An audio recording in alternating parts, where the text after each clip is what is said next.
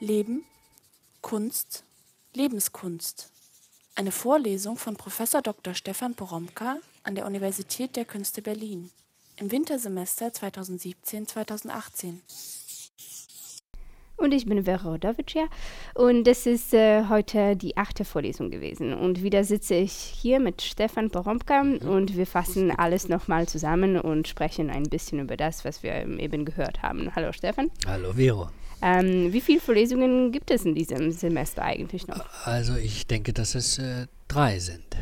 Also dann insgesamt elf. Mhm. Jetzt mhm. im neuen Jahr ging es ja um Lebenskunst und Performance. Und mhm. dafür hast du eigentlich zwei ganz großartige Beispiele aufgerufen, die aber auch zugleich so etwas wie Totalbeispiele sind, ja. weil man bei ihnen Leben und Performance eigentlich gar nicht mehr unterscheiden kann mhm. und auch gar nicht mehr unterscheiden soll. Mhm. Mhm. Angefangen hast du schon im Vorfilm mit Bildern von Eva und Adele.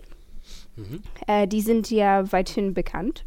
Man könnte fast sagen, dass sie so zur Folklore des deutschen Kunstbetriebs gehören, ja, oder? Ja, das ist ganz, ganz schön gesagt. Also äh, das mit der Folklore, ne? dass Eva und Adele äh, Folklore sind. Man äh, kann das ja äh, ganz im guten Sinn sagen eigentlich. Die sind ja auch mittlerweile alt, also äh, älter geworden in, in ihrer Alterslosigkeit. Eva und Adele haben sich ja 1989 gefunden, also vor knapp 30 Jahren, ja. Also in einer Zeitmaschine, wie sie ja von sich behaupten. Und ähm, sie haben sich gemeinsam verwandelt und wandeln ja so als Verwandelte immer noch umher. Jetzt im Dezember waren wieder Ausstellungen in München annonciert, wo sie wo sie ja wieder als, also als geschmückte, verkleidete, überschminkte, schrille Zwillinge in Erscheinung getreten sind. Wobei man ja sagen muss, dass sie nicht jenseits äh, dieses Geschmücks Seins, der Verkleidung und der Schminke gibt. Mhm. Einzeln sind sie nicht zu sehen. Ja, ja, klar. Das ist natürlich ganz wichtig. Ne? Also die, die Verwandlung, die da stattgefunden hat, ist auch, ist auch eine Verschmelzung oder, oder eine Anschmelzung. Sie verstehen sich ja gemeinsam als Hermaphrodit, also als ein Wesen mit zwei Geschlechtern, das im Grunde in seiner Doppelung eins ist, ein Geschlecht. Und richtig, eigentlich ist das keine Verkleidung. Ist nicht geschminkt, ne? Das ist nicht geschmückt, das ist so. Das, was man sieht, ist so. Aber, und das ist dann eben dann doch das Wichtige bei allem, äh, man sieht es trotzdem, dass es eine Verkleidung ist. Es gibt rosa Rüschenkleider, es gibt riesige Engelsflügel, riesige Gürtelschnallen, ja, und Handschuhe, Strumpfhosen. natürlich alles immer beides gleich. Dazu gibt es so die, die, die kahlrasierten Köpfe, weiß überpudert, grell eingeschminkt. Und alles immer sichtbar nachdrücklich gleich, also immer zwillingshaft. Also äh, man soll eigentlich dauernd dieses Gemachte, dieses Überschreiten des womöglich eigentlichen oder ursprünglichen, das soll man schon sehen. Also sind einerseits verkleidet, andererseits nicht. Ja, also erst die Verkleidung, erst das Gemachte zeigt, dass man es hier mit einem Doppelwesen zu tun hat, das sich selbst macht eben. Ja? Also Eva und Adele führen vor, dass sie nicht einfach nur so, sondern ein Werk sind, ihr Werk nämlich. Das alles, also diese schrille Inszenierung, die ja als das eigentliche vorgeführt wird, steht bei den beiden ja in der Tradition von dem, was Susan Sonntag mit Verweis auf die Schwulenkultur Camp genannt hat. Mhm. Klar, also auch das ist ganz wichtig. Susan Sonntag hat in dieser Ästhetik, dem Camp, ja das Befreiungsmoment markiert. Also die Umdeutung der Verkleidung, ja, die Umdeutung der Dinge die Umdeutung des Bewegens, des Redens, die, die Selbstverwandlung durch Aneignung von Sachen, die eigentlich ganz sichtbar äh, ästhetisch daneben sind, ja, kitschig, äh, too much, schrill eben. Also die aber im Camp zur eigenen Identität erklärt, äh, erklärt werden. Wobei genau diese Erklärung, dieses Sichtbarmachen einer eigenen, selbst hergestellten Identität das Wichtige ist. Wir sprechen ja hier immer von Lebenskunst, wie du so gern wiederholst, wenn ästhetische Praxis und Lebenspraxis so miteinander verknüpft werden, mhm. dass sich Rückkoppelungseffekte ergeben. Mhm. Also hier ist es dann ja sehr deutlich, ja. weil es bei Eva und Adele darum geht, wirklich sich selbst zu bearbeiten ja. mhm. und als Werk, als etwas Gemachtes zu verstehen. Ja, du, also du erinnerst dich. Ich hatte in der letzten Vorlesung danach gefragt, äh, was es heißt, ein Making-of-Leben zu führen. Und wir hatten da ja nochmal als Ausgangspunkt den Hinweis von Michel Foucault gewählt, dass wir uns, äh, also er sagt ja immer wir, ne? also dass wir uns, äh, wenn wir keine vorgegebene Identität haben und uns darauf nicht beziehen können, uns zu uns selbst wie zu Kunstwerken verhalten müssen. Und zwar, so hast du gesagt, nicht zu Kunstwerken, die einmal hergestellt sind und fertig, sondern an denen man arbeiten muss, also Lebenswerke eigentlich. Genau, wobei das Lebenswerk dann eben ein fortwährend äh, zu gestaltendes ist. Dann haben wir es auch mit einem Making-of Eva und Adele zu tun. Ja, also auch das als kleine Erinnerung. Ich hatte ja diese Selbstporträts von Rembrandt gezeigt, ja, die er über sein ganzes Künstlerleben hinweg angefertigt hat und habe Making of Rembrandt gesagt. Oder Making of Frida Kahlo. Making of äh, äh, Eva und Adele. Jetzt gibt es da auch diese unzähligen Selbstporträts, ja, ganze Reihe von Polaroids. Ähm, dann ganz, ganz viele, mit denen sie äh, so ganz snapshotartig in ihren Alltag hineinhalten und sozusagen ihre, ihre Lebenspraxis zeigen. Da wird es dann ganz alltäglich, ja. Also man sieht sie in der Ankleide, äh, in Unterwäsche, man sieht sie auf Toilette sitzen. Aber, ganz wichtig, natürlich nie ohne Eva und Adele zu sein. Gut, und legt man all diese Bilder jetzt nebeneinander, dann markiert jedes von ihnen einen bestimmten Punkt. Also so ist es jetzt, das sind wir jetzt, so sehen wir aus, das tun wir jetzt gerade, jetzt, jetzt, jetzt. Aber immer zu einem anderen Zeitpunkt. Wenn man sie nebeneinander legt, sieht man also dem Werden der, der, der beiden zu obwohl sie eigentlich immer gleich bleiben. Sie geben sich ja alterslos. Ja, äh, stimmt. Also äh, zugleich aber immer wieder anders gekleidet, in anderen Kontexten. Also äh, eigentlich könnte man sagen, dass sie sich mit jedem einzelnen Bild ihrer Bildereien die Identität sichern. Also sie, sie stellen sich immer wieder neu her. Jedes Bild soll ein Beweis sein, dass es sie gibt. Und zwar, da hast du ganz recht, nur so gibt. Tatsächlich lassen sie sich ja gerne fotografieren und filmen. Sie sagen, dass genau das zu ihrem Konzept gehört. Mhm. Äh, äh, sie stellen selbst ein Image von sich her und sie lassen es herstellen. Ja, sie brauchen noch andere. Es ist Arbeit am Image. Image-Sicherung. Ich habe ja heute auf das, dieses ähm, ähm, interessante Buch Story Management verwiesen, ne, das wir auch nochmal unter der Audiodatei äh, äh, verlinken, das eben eigentlich für Management und Beratung gedacht ist, aber äh, wo grundsätzlich darüber nachgedacht wird oder vorgeschlagen wird, äh, wie man so Images stützt, sichert und äh, Images erweitert, indem man sie narrativ einbindet, also Geschichten erzählt. Und Eva und Adele betreiben aus dieser Perspektive wirklich ein ganz striktes, aber auch sehr geschicktes Story-Management. Ja, es darf nichts geben, was aus dieser äh, Geschichte herausfällt, die sie erzählen. Ja, ihre Geschichte muss total sein. Also alles müssen sie sein. Und immer sie. Und immer anders, aber, na klar, auch immer gleich. Du hast in diesem Zusammenhang vom autobiografischen Rewriting gesprochen. Ja, das, also, das war tatsächlich ein wichtiger Exkurs heute. Damit habe ich ja nochmal angeschlossen an die letzte Vorlesung, als es um äh, Lebenskunst und Making-of ging. Da meinte ich ja, äh, dass man, also wenn man ein Making-of-Leben führt, also sich zu sich selbst wie zu einem äh, offenen Kunstwerk verhält, an dem man immer weiterarbeiten muss, ähm, dass man dann äh, betont autobiografisch leben muss. Das heißt, man muss das, was man ist, was man macht und was passiert, immer narrativ einholen, also in eine Erzählung integrieren. Also die Erzählung über sich selbst, mit der man es schafft, sich selbst herzustellen und, und sei es auch nur probeweise, sich selbst herzustellen, wäre dann das Werk. Und erinnere dich, es geht hier, also bei der Autobiografie, wie, wie, wie beim Selbstporträt, wie bei den Notizen und den Skizzen den Entwürfen, von denen wir gesprochen haben, darum, dass man etwas herstellt und dass das Hergestellte auf den, der es herstellt, zurückwirkt. Das war ja die Idee von Lebenskunst. Leben und Kunst wirken aufeinander zurück. Ja? Lebenspraxis und ästhetische Praxis wirken aufeinander zurück und verändern sich. Und so ist es auch mit der autobiografischen Arbeit. Sie wirkt auf den oder diejenige, die sich da autobiografisch einfasst, zurück. Rewriting heißt in diesem Sinn, man überschreibt das vorliegende Material, das da ist, und formiert es und damit sich um. Bei Eva und Adele ist das diese Zeitmaschinengeschichte. Genau. Äh, also, äh, sie haben ja ausgelöscht, was vor 1989 war. Also bevor sie sich begegnet sind.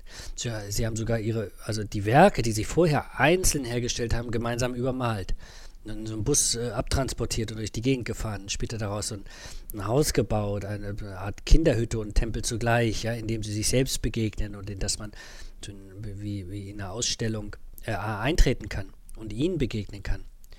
Also die beiden gibt es in dem Sinne, also ihrer Erzählung nach ohne Zeugen. Die waren einfach da, ne? Und ab da, ab dem Moment, wo sie einfach da sind, geht ihre Geschichte los. Du hast einige der großen autobiografischen Rewriting-Projekte aufgerufen heute. Also Augustinus Bekenntnisse, die Bekenntnisse von Rousseau, äh, Goethe-Dichtung und Wahrheit, Marcel Proust, Recherche und dann auch das ganz aktuelle riesige autobiografische Projekt von äh, Kai-Uwe Knausgard. Mhm. Wir können das ja alles hier gar nicht im Einzelnen nachrollen. Ich will lieber nochmal nach dem Unterschied fragen, den du markiert hast, denn du hast gesagt, äh, also das war deine Formel, die autobi äh, autobiografische Aktivität dient eigentlich immer der Rekonstruktion des Drifts mhm. von einem performativen Zustand zum nächsten. Mhm. Es ist tatsächlich immer das Einholen von dem, ja, äh, was war, also bis in die unmittelbare Gegenwart hinein. Autobiogra die autobiografische Aktivität richtet sich darauf, Einholen von dem, was bis in die unmittelbare Gegenwart passiert ist. Ne? Und das alles dann integriert und deswegen also rekonstruiert. Und zugleich kann man aber etwa bei Eva und Adele die fortlaufende performative Konstruktion beobachten. Also autobiografische Konstruktion, performative Konstruktion. Mhm, richtig. Also äh, autobiografische Rekonstruktion, performative Konstruktion. Es sind unterschiedliche Sachen, die aber etwa bei Eva und Adele wie dauernd gekoppelt werden. Ne? Demnach wären dann ihre Auftritte die performativen Konstruktionen. Ja. Also sie erneuern die mit jedem Auftritt die Geschichte. Sie führen sie weiter. Be beginnen vielleicht auch was Neues oder was anderes nochmal. Ja? Der Auftritt, die Inszenierung, die Performance, das ist das, was immer jetzt stattfindet. Und in der man sich, in dem man oder mit der man sich jetzt als Werk herstellt. Und um das zu zeigen, hast du das zweite große Paar ins ja. Spiel gebracht, Gilbert und George nämlich. Je genauer man die sich anschaut, umso eher erkennt man, wenn Eva und Adele da eigentlich, naja, als Bezugspunkt nehmen. Definitiv. Also äh, Gilbert und George sind auch weniger Folklore was natürlich auch an ihrer so äh, äh, britischen Zurücknahme liegt, die, die, ja zugleich wahnsinnig komisch ist. Also die beiden tauchen auch immer zusammen auf, aber auch äh, ein bisschen so als Clowns, immer so ein bisschen wie Spielpuppen. Ja? Spielen auch die ganze Zeit. Aber sie sind eben in der Inszenierung dann eben immer doch so, nicht so äh, exzentrische Typen, sondern so typische englische Gentlemen. Aber in dieser Mischung auch Camp. Ja, ja, Camp, aber äh, also äh, äh, eigentlich eher Pop. Ne? Also du verweist natürlich ganz richtig darauf, dass wir es auch hier bei den beiden mit einem Spiel zu tun haben, das eindeutig darauf, darauf abzielt, äh, äh, eine homosexuelle Identität herzustellen. Ja, also einen anderen Lebensentwurf. Äh, also wie so eine Integration von Mainstream und Devianz. Also sie, sie, sie, sie, sie scheinen normal, aber sie performen das andere. Das heißt, sie performen mit all dem sich selbst. Das gesamte Werk der beiden äh, lebt von diesem radikalen Selbstbezug, also dieser totalen Arbeit an sich selbst, dem dauernden Entwerfen des eigenen Images, ne? aber das eben auch immer als Produktionspaar. Äh, du hast die heute gezeigt, weil sie als sogenannte Living Sculptures, also lebende mhm. Skulpturen, aufgetreten sind. Sie haben ja Kunst studiert und wollten ja, wie Sie gesagt haben, nicht mit Öl auf Leinwand abschließen und haben dann sich selbst entdeckt. Ja, also äh, wir reden ja jetzt von 1969, ja, also von, oder von, von, von, der Zeit, in der Sie noch studiert haben und in der ähm, diese äh, Entdeckung ähm, ähm, stattfindet. Also wo Sie jetzt ja selbst das, ähm, dieses, dieses, diese Entdeckung von sich selbst in Ihrem so müsste man sagen, autobiografischen Rewriting als, wie so, als Offenbarung ja, äh, bezeichnet haben. Also äh, diese Entdeckung ist natürlich auch also wie eine große Wende, ja, dass sie gar keine Objekte brauchen, an denen sie arbeiten, sondern äh, selbst die Objekte sein, also als Subjekte gleichzeitig selbst die Objekte ihrer selbst sein können. Und deshalb haben sie ihren Platz in ihrer Geschichte der Performance. Genau, weil sie als ihre eigenen Objekte, also als ihre eigenen Werkstücke als ihre eigenen Skulpturen das sind, was sie sind. Und in dem Moment, wo sie das sind, eben das sind, was sie sind, nämlich Kunst. Ja? Und natürlich so, wie sie sind, eben Kunst sind. Eva und Adele haben die Formel Museum ist da, wo wir sind. So sind auch Gilbert und George Kunst, wo sie sind. Ja, also äh, sie verkörpern sich. Also ihr Erscheinen wird zum Auftritt. Sie sind Living Sculptures eben. Also wo sie gehen und stehen. Und alles, was sie tun, ist damit automatisch Performance. Dafür haben sie ja aber doch richtige Auftritte gehabt, also als Singing Sculpture etwa. Mhm. Sie haben sich selbst ausgestellt, genau. Also äh, sie sind als sie selbst in den, in den White Cube, in den, in den Ausstellungsraum eingetreten. Also anfangs noch angemalt, so, so, so, so geschminkt wie, wie Bronzefiguren und mit so mechanischen Bewegungen wie Spielpuppen.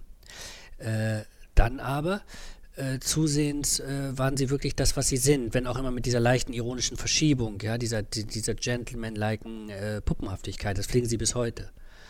Und bis heute haben sie sich in den Mittelpunkt ihrer Aufmerksamkeit gestellt, also sich in Werkstücke verwandelt. Vor allem sind es Fotoarbeiten, ne? bei denen man die beiden anfangs so auch bei alltäglichen Verrichtungen gesehen hat. Und dann so mehr so allegorische Figurationen, Posen, später immer deutlicher inszeniert. Und ihre Ausstellungen äh, bestanden und bestehen daraus, also diese einzelnen Aufnahmen, gerahmte Stückwerke zu, zu arrangieren und zu kombinieren.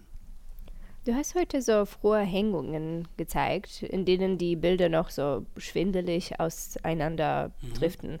Und dann später wird das klarer, geometrischer und in den farbigen Bearbe Bearbeitungen poppiger. Mhm. Und es wird, es wird monumentaler, ne?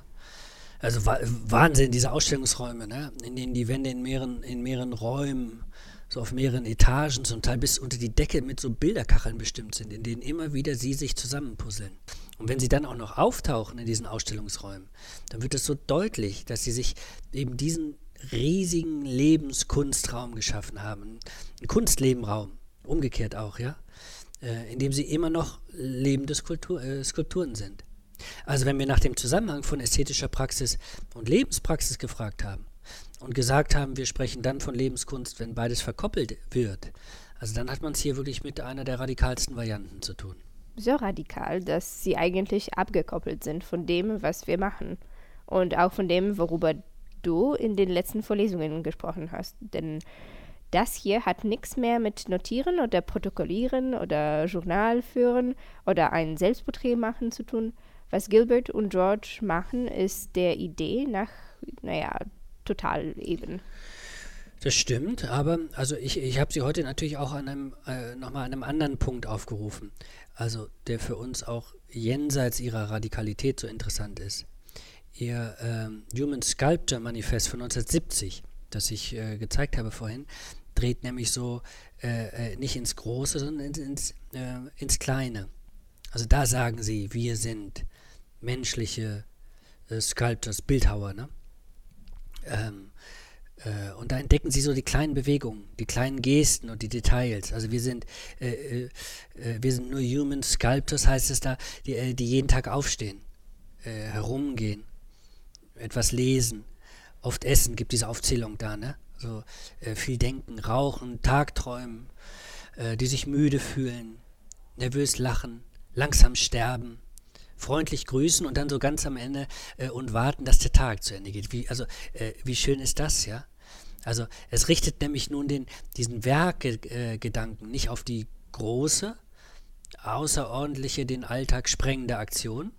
Also es geht gar nicht um den, um den anderen Zustand als Rausch, äh, den super Auftritt mit totaler Performance, äh, sondern die Arbeit am Werk findet diesem kleinen Manifest nach, wie so im Kleinen statt in der kleinsten Bewegung. Aufstehen wird Kunst. Kaffee trinken wird Kunst. Lesen wird Kunst. Sich langweilen wird Kunst. Den Kopf auf den Arm stützen wird Kunst. Mit dem anderen sprechen wird Kunst. Und gearbeitet wird immer dabei an der Skulptur, die man selbst ist. Es ist eine Ästhetisierung des Alltäglichen. Stimmt, aber es achtet gar nicht so sehr auf diese Verschiebung. Also es ist weniger eine Ästhetisierung, und es ist vielmehr ein, ein, ein, wie ein Umschalten auf Ästhetik, durch das man dann einfach plötzlich im Lebenskunstraum steht. Und ab da, zack, äh, zählt jede Bewegung. Das hat dich heute an Sloterdijk erinnert, oder? An seine von mhm. Nietzsche übernommene Idee von Planeten der Übenden. Genau, genau. Also Gilbert und George definieren hier die Performance neu oder um, ja, indem sie sich in Dauerperformer verwandeln. Also Dauerperformer, denen alles bedeutungsvoll ist. Sie erklären damit auch alles zur Übung. Also Aufstehen ist eben jetzt nicht mehr nur Aufstehen. Es ist eine Übung in der Ästhetik des Aufstehens. Kaffee trinken ist kein einfaches Kaffeetrinken mehr, sondern eine Einübung in die Ästhetik des Kaffeetrinkens. Ist die Ausführung und Durchführung und Erstellung eines dynamischen Werkstückes, das dann wieder und wieder wiederholt wird, am nächsten Tag wieder. Ja, und wenn man wieder sitzt, sitzt man wieder. Das ist dann der, der sogenannte Alltag vielleicht, aber wichtig, es ist ja gar kein Alltag mehr. Es ist Übung. Ja? Es ist das Trainingslager der Kunst, in dem man drin ist. Und indem das gilt, was Sloterdijk mit Bezug auf die Sportphysiologie über die Übung gesagt hat. Mhm. Das auszuführen heißt besser zu werden, mhm. äh, sich zu perfektionieren, sich zu verwandeln. Keine Bewegung ist bedeutungslos und jede wiederholte steigert sich. Ja, keine Bewegung ist bedeutungslos. Und jede wiederholte steigert sich. Das ist es. Also Gilbert und George sind Artisten, die den Alltag abgeschafft haben. Das ist das, Radika das, ist das Radikale. Also ihre riesigen Ausstellungsräume sind natürlich auch radikal und total klar. Aber ihre Drehung ist, dass sie die Performance aufs Kleine und aufs Kleinste ausdehnen. Ja, so Mikro-Performances machen. Also sie koppeln das Leben mit einer ästhetischen Praxis auf Mikroebene. Von da ab, also ab dieser Kopplung, läuft dann nur noch das, das Programm, das dann eben, klar, immer monumentalere Sachen hervorbringt, einfach weil es auf Transformation programmiert ist. Ab dieser Drehung richtet sie den Blick auf die Zukunft. Das ist dann die dritte Lebenskunst, Zeitdimension. Ja? Also äh, autobiografisch wird alles rekonstruiert, rekonstruiert. In der äh, äh, ausgeweiteten und auf Dauer gestellten Performance, die immer jetzt, jetzt, jetzt, jetzt stattfindet, wird konstruiert. Damit wird dann zugleich, folgt man Sloterdijk, äh, die Transformation in Gang gesetzt, ja, und der Übergang ins nächste freigeschaltet. Futuring heißt das Wort dafür bei Eva Unadel. Genau. Äh, darauf hatte ich ja ganz zum Schluss noch hingewiesen. Futuring. Die Verknüpfung von ästhetischer Praxis und Lebenspraxis ist Futuring. Also angelegt auf Überschreitung. Üben heißt eben, dass sich die Übenden verwandelt werden, also in Zukunft etwas anderes sein werden und über ihr Machen ihre eigene nächste Zukunft herstellen.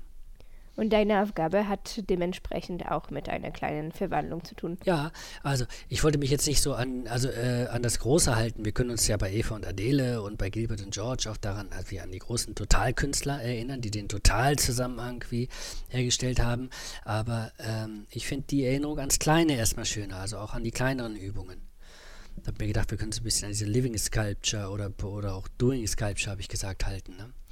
Ähm, äh, einfach um zu merken, dass wenn man den Blick eben so auf die eigene Praxis äh, umstellt, wie Gilbert und George das vorschlagen, dass dann wirklich, also und die in Übungen verwandelt, äh, dass man sich wirklich verändert dabei oder dass sich die Sachen verändert, die man, die man, ähm, die man tut. Deswegen war die Idee, dass man äh, also wie äh, Sequenzen aus der eigenen Praxis auswählt und die man so als kleine heimliche One-Man, One-Woman-Performances versteht. Und eigentlich sollte man sich dabei aufnehmen. Ja. Ähm, also bei normalen Sachen, die man macht, aber aufnehmen. Und denken dabei, ah, jetzt ist man eine Living Sculpture oder man arbeitet an einer Doing Sculpture. Also werden dann so kleine Stücke wie die frühstückende Architektin, ne? Oder äh, der U-Bahn fahrende Tänzer. Der tanzt aber gar nicht, sondern er sitzt einfach nur normal da, ne? Oder eben nicht mehr normal. Im Atelier Mittagsschlaf äh, halten, ne? Also wäre es die im Atelier Mittagsschlaf haltende Installationskünstlerin, ja, oder der am Bibliothekstisch sitzende GWK-Student, ich weiß es nicht, ja. Also äh, dieser Blick auf die eigene Praxis als, als äh, Performance, als Ästhetisierung des Moments, aber als, äh, als, als Aktivität, mit der man irgendwie so ein Futuring in Gang setzt. Ne? Darum geht's. Okay, dann schießen wir diese Doing Sculpture jetzt, mhm. also genau. dieses Gespräch. Und ich freue mich auf die nächste Vorlesung in der nächsten Woche. Ja, ich mich auch. Bis dann. Ne? Leben, Kunst, Lebenskunst. Eine Vorlesung von Prof. Dr. Stefan Poromka an der Universität der Künste Berlin im Wintersemester 2017-2018.